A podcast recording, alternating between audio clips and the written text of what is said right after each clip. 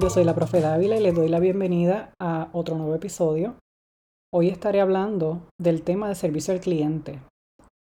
¿Qué es y cómo afecta las relaciones entre las empresas y sus clientes? Si usted hace una búsqueda en línea o en algún libro, posiblemente encuentre una definición como la siguiente. El servicio al cliente se refiere a todas las acciones y esfuerzos orientados a generar una excelente experiencia para los consumidores de manera dinámica y proactiva. No concierne solo a un área de la compañía, sino que cada proceso debe estar enfocado en la satisfacción de las necesidades del cliente. Fíjese que hablamos de acciones y esfuerzos. Hablamos de que sea de manera dinámica y proactiva. Debo añadir que esas acciones y esfuerzos son importantes antes, durante y posterior a la compra. No estamos hablando nada más del proceso de la, de la transacción donde hay un pago. Estamos hablando desde antes y estamos hablando después. Y esto incluye el desecho de los productos.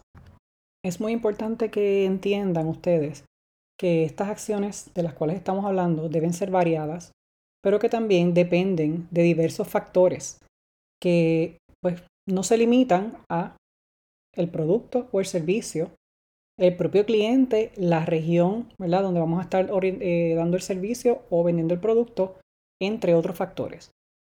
Otro punto que tenemos que destacar es que debes entender que el servicio al cliente es parte o debe ser parte de las estrategias de marketing que nosotros vamos a implementar en nuestros negocios. Por ejemplo, podemos aplicar la técnica del what if o qué pasa si y así nos adelantamos a situaciones, ¿verdad? O podemos evitar, quizás hasta reducir el estrés o las dudas del cliente una vez termina la transacción. Y esto de buscar reducir ese estrés o eliminar esa duda es algo que quizá eh, tú puedas entender de manera sencilla con el siguiente ejemplo. Fíjate. Imagina que compraste un auto recientemente o tuviste una compra bastante grande, vamos a decir un auto. Durante el proceso de compra, posiblemente tuviste muchas emociones, pero también muchas preguntas. Quizás te sucedió como a mí, que hace poco me compré un carro. Este, lo primero que tú sientes, ¿verdad? Es esa emoción del evento. Eh, el olor a nuevo del carro, qué rico huelen los carros nuevos, ¿verdad? Pero también hay otras cositas que no suceden, como las dudas. Por ejemplo, ¿podré pagarlo? ¿Me saldrá bueno? Etcétera, ¿verdad? Luego de mucho pensamiento, decides, bueno, sí, lo compro, porque realmente pues lo necesito, me gusta. Así que sales del dealer con ese carro nuevo. Con ese olor a nuevo, sales bien feliz, pones tu mejor playlist, subes ese volumen y te galillas cantando. Todo en ese momento, pura felicidad. Esa noche duermes como un bebé, sueñas con tu compra y de repente empiezas a preguntarte nuevamente, ¿valió la pena? El pago es justo. Saldrá bueno y así sigues y la mente sigue. Si te ha sucedido algo así, quiero que sepas que no estás solo, no estás sola. Esto le sucede a muchas personas, me sucedió a mí también, y la industria de autos lo sabe muy muy bien. Es por esa razón que ellos, en la industria de los autos, y también sucede con otro tipo de productos, te ofrecen garantías, servicio, ¿verdad que sí? Quizá te llaman o te envían un mensaje, como me hicieron a mí, me enviaron un mensaje de texto unos días luego de la compra para ver cómo me había ido con mi carro nuevo. Tú sabes, eh, buscan la manera de convencerte de que tomaste la mejor decisión. Eso está súper bien. No quieren, por supuesto, que te arrepientas. Quieren que regreses. Quieren que los recomiendes. Esa garantía, esa llamada o ese mensaje son ejemplos de estrategias de marketing de servicio al cliente que han demostrado tener un impacto positivo en la compra. Y cuando hablamos de compra, recuerden que les dije que la compra no termina en la transacción de pago. Y aclaro, ¿verdad? Estoy hablando de cuando todo sale bien y lo único que existe es una duda posterior a la compra. Si hay otras situaciones, se bregan de manera distinta. Pero las cosas no siempre salen del todo bien y las empresas deben hacer un esfuerzo para evitarlo. Les voy a contar ahora una experiencia reciente que tuve como cliente yo. Esto fue hace unas dos semanas aproximadamente. Eh, hace un poco de tiempo decidimos cambiar los enseres donde yo vivo, que yo vivo en un apartamento. Eh, no fue nada sencillo, pues donde vivo es un walk-up, o sea, un condominio sin ascensor. Son tres pisos de escaleras. Así que conseguir quien hiciera el cambio de enseres fue un reto muy grande, eh, porque pues yo tengo unos enseres aquí que tengo que mover. No es solamente que me entreguen, es que también tengo que disponer de los que tengo. Varias empresas me entregaban, pero no se llevaban los enseres viejos. Imagínense. ¿Qué íbamos a hacer nosotros con esos enseres? ¿Cómo nosotros íbamos a disponer de ellos? Esa era nuestra mayor pregunta y nuestra mayor preocupación. ¿Cómo nosotros íbamos a bajar esos enseres por las escaleras, que ya le dije son tres pisos? Ah, y hablo de muchos enseres. Estamos hablando de la nevera, estamos hablando de la estufa, estamos hablando de la lavadora y la secadora. Llevábamos mucho tiempo pensando cómo lo vamos a hacer. Pues ya habíamos ido a diferentes lugares eh, y todo era lo mismo. Entregamos, pero no nos llevamos los enseres viejos. Así que encontramos esta empresa que nos salvó la vida, que nos ofreció entregar y también instalar, por supuesto, los enseres nuevos, ¿verdad? Y de una vez se llevaban los enseres viejos. En mi caso, pues eso era lo más importante. Eh, fue definitivamente lo que nos llevó a tomar la decisión de comprarles a esa empresa específicamente. No voy a contar el proceso completo, pero sí voy a contar qué pasó durante el proceso de entrega y recogido de enseres en mi casa. Esto es un ejemplo de servicio al cliente, lo que les voy a dar ahora. Y lamentablemente tengo que decir que no fue una experiencia positiva del todo. Así que voy a empezar con, con este cuento. Quizá algunos de ustedes se sientan identificados o identificadas. El proceso comenzó con dos llamadas telefónicas por parte de personal de servicio al cliente de la empresa que me vendió. Aclaro, quien entregó en mi caso, en mi caso, es una empresa subcontratada. ¿Ok? Pero no la contraté yo. La subcontrata la empresa que me vende. O sea, yo le compro a esta empresa, ellos no tienen quien entregue, contratan a una compañía de entrega ¿verdad? y de instalación. Pero es importante que usted recuerde que para mí como cliente y para usted posiblemente también, es irrelevante, nosotros no tenemos que saber quién nos entrega, porque para nosotros, nosotros los clientes, quien vende es responsable de todo lo que tiene que ver con esa transacción. Esa es la opinión del cliente, ¿verdad que sí? Usted sabe. Y especial cuando estamos hablando de este tipo de transacción. Así que esas llamadas se dieron un par de días antes de la entrega. Fueron dos, le dije. Durante las llamadas, pues discutimos todo lo relacionado con la entrega, o al menos eso yo pensaba. Y entre las preguntas que me hicieron, hay dos preguntas que fueron las mismas que me hicieron los empleados que vinieron a entregar. Pregunta número uno. ¿Hay escaleras? Esa fue la pregunta que me hicieron. Pregunta número dos. ¿Nos debemos llevar los enseres viejos? Obviamente, ¿verdad? Respondí que sí a ambas preguntas. Le expliqué que yo vivo en un walk-up, que no tiene ascensor, que todo se tiene que hacer a través de la escalera común, ¿verdad? Que son tres pisos, todo eso. Pues bien, luego de esa llamada pasaron unos días y llega el camión a la hora establecida. Obviamente yo estaba feliz porque ya era hora de nosotros cambiar los enseres. Pues ellos llegan, yo bajo los tres pisos de escalera me encuentro con dos empleados encargados de la entrega y esos empleados me hicieron dos preguntas. La primera pregunta, adivinen cuál fue. ¿Hay elevador o son escaleras? ¿Hay elevador? Imaginen ustedes mi cara. Estoy poniendo, eh, ahora mismo estoy poniendo esa cara. ¿Hay elevador? Les respondo obviamente no. Esto es un walk Ahora ustedes imaginen la cara de esos empleados. Y si ustedes piensan que fue poco, viene la segunda pregunta. Nos tenemos que llevar los enseres viejos. Ajá. Ahí comienza una experiencia que me mantuvo entre molesta y preocupada durante aproximadamente tres horas que les tomó el servicio. Tres horas les tomó el servicio. Obviamente estamos hablando, imagínense, esto fueron ocho viajes. Cuatro viajes para llevarse las cosas, cuatro viajes para subir lo demás. Pues le dije que eran cuatro en serio. Durante la entrega, esas cuatro horas, perdón, tres horas, fueron puras quejas, quejas y quejas por parte de especialmente uno de esos empleados que estaba allí. Fue tanto, tantas las veces que se quejó, o sea, cada vez que él subía, bajaba, que hacía algo, era una queja. Pues mira, lo tuve que parar y decirle, mire, con todo respeto, yo comprendo su molestia, pero no es conmigo con quien debe quejarse, sino con la empresa que lo contrató usted. Y adivinen cuál fue su respuesta. Nos hemos quejado con ellos montones de veces y nos ignoran. Y en ese momento, pues, que yo le respondo. O sea, ¿realmente le debo responder algo? Así es que decido que me quité el sombrero de cliente y me puse el sombrero de la profe de marketing. Comencé a observar y a analizar el proceso de entrega que como les dije en un principio, es parte del servicio al cliente. ¿okay? Así que me senté a mirar, a analizar. Pero también me puse en los zapatos de estos empleados que yo sé que están cansados y que están molestos pues, porque no tenían toda la información completa, no venían preparados. Oye, yo soy humana. Subir y bajar todos esos enseres con este calor es súper fuerte. Mis respetos a esos empleados y empleados que trabajan en este tipo. De, de, de trabajo, valga la redundancia, tan fuerte.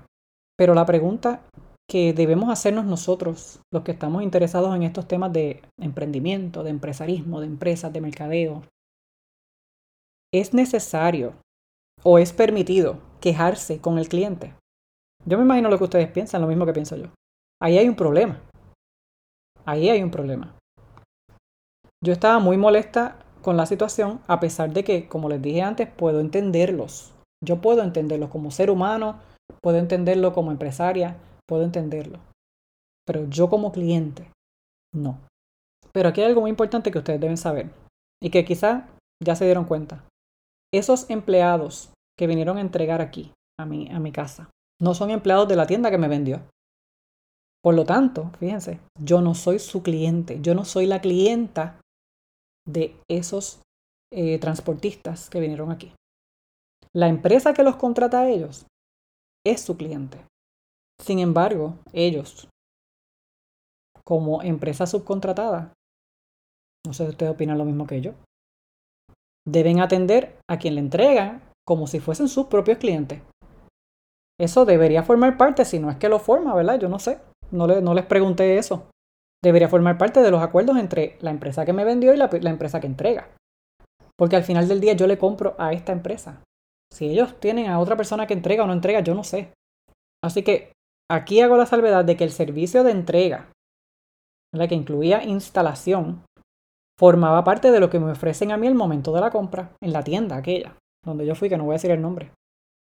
Por tanto, eso fue parte del acuerdo entre la empresa y yo.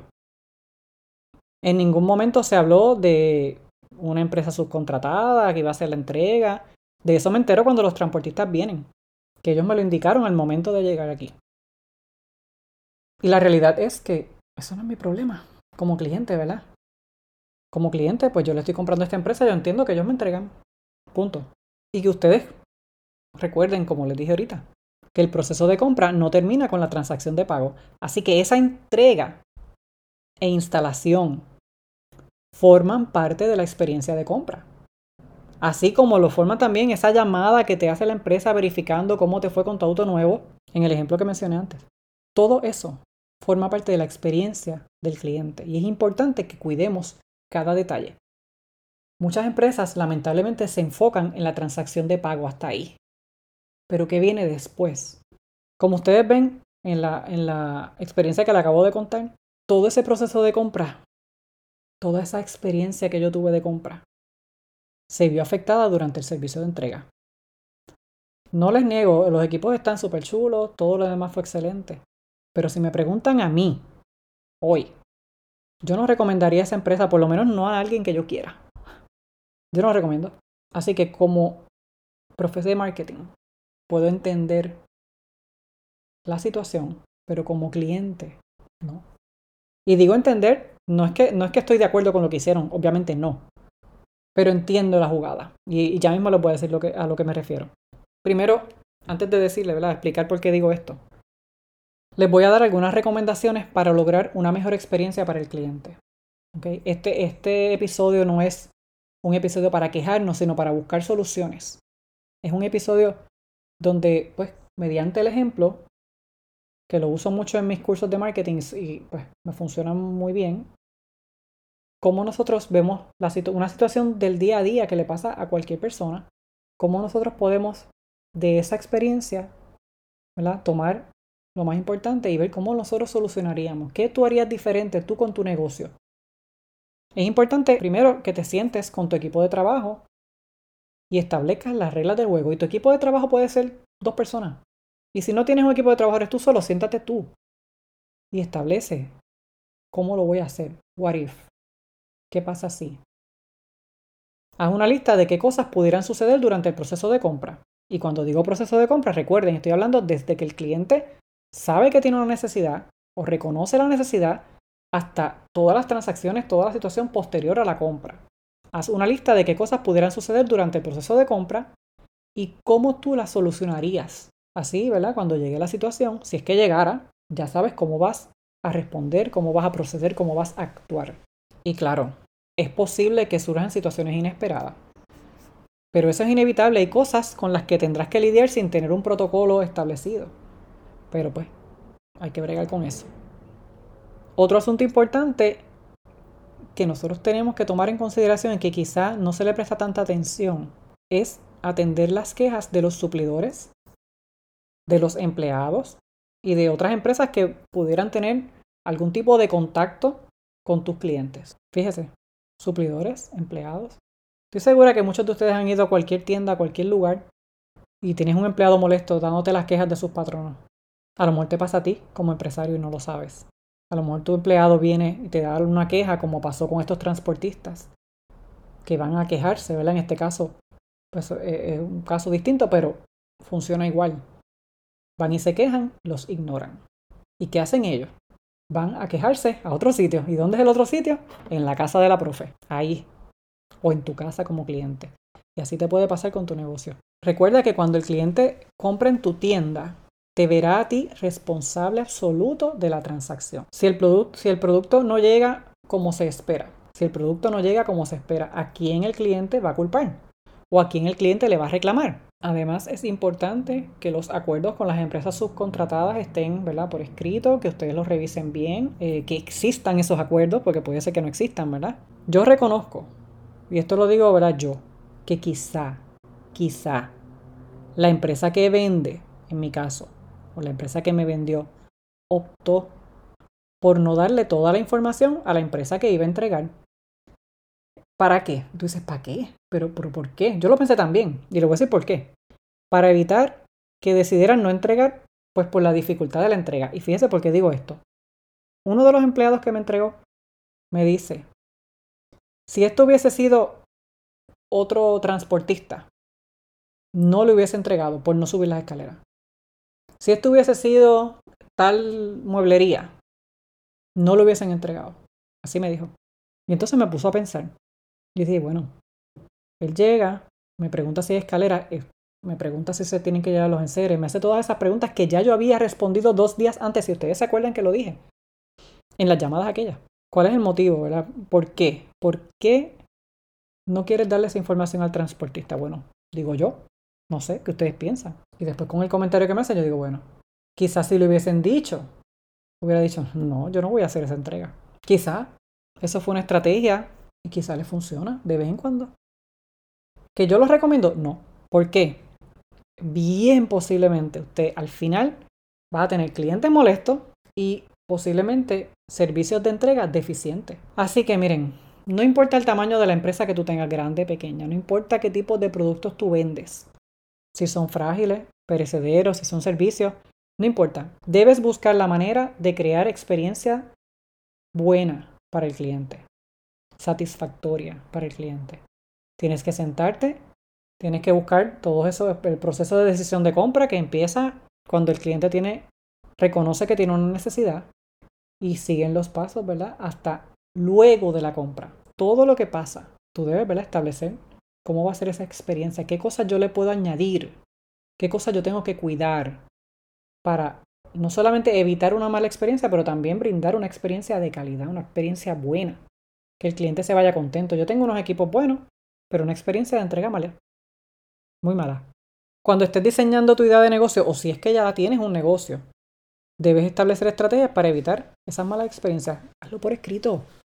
Yo sé que eso no garantiza una experiencia 100% buena o siempre va a ser buena. Pueden pasar cosas, claro que sí. Pero tú vas a reducir la posibilidad de situaciones molestas para el cliente. Eso es muy importante. Así que llévate eso. Llévate eso. Recuerda, el proceso de compra no termina en la transacción. Es más, y no empieza cuando el cliente llega a tu tienda. Porque desde mucho antes, ahora con las redes sociales, tú sabes, desde mucho antes. Tengo una necesidad, busco información, evalúo las alternativas, decido si compro o no compro. Y si compro, posterior a la compra también. Esa entrega, esa instalación, esa llamada, todas esas son estrategias que tú tienes que velar, tienes que cuidar. Y hasta aquí este episodio de hoy. Espero que haya sido de su agrado. Yo soy la profe Dávila y que ustedes creen, ya nos vamos. Nos vamos, nos vemos, cuídense.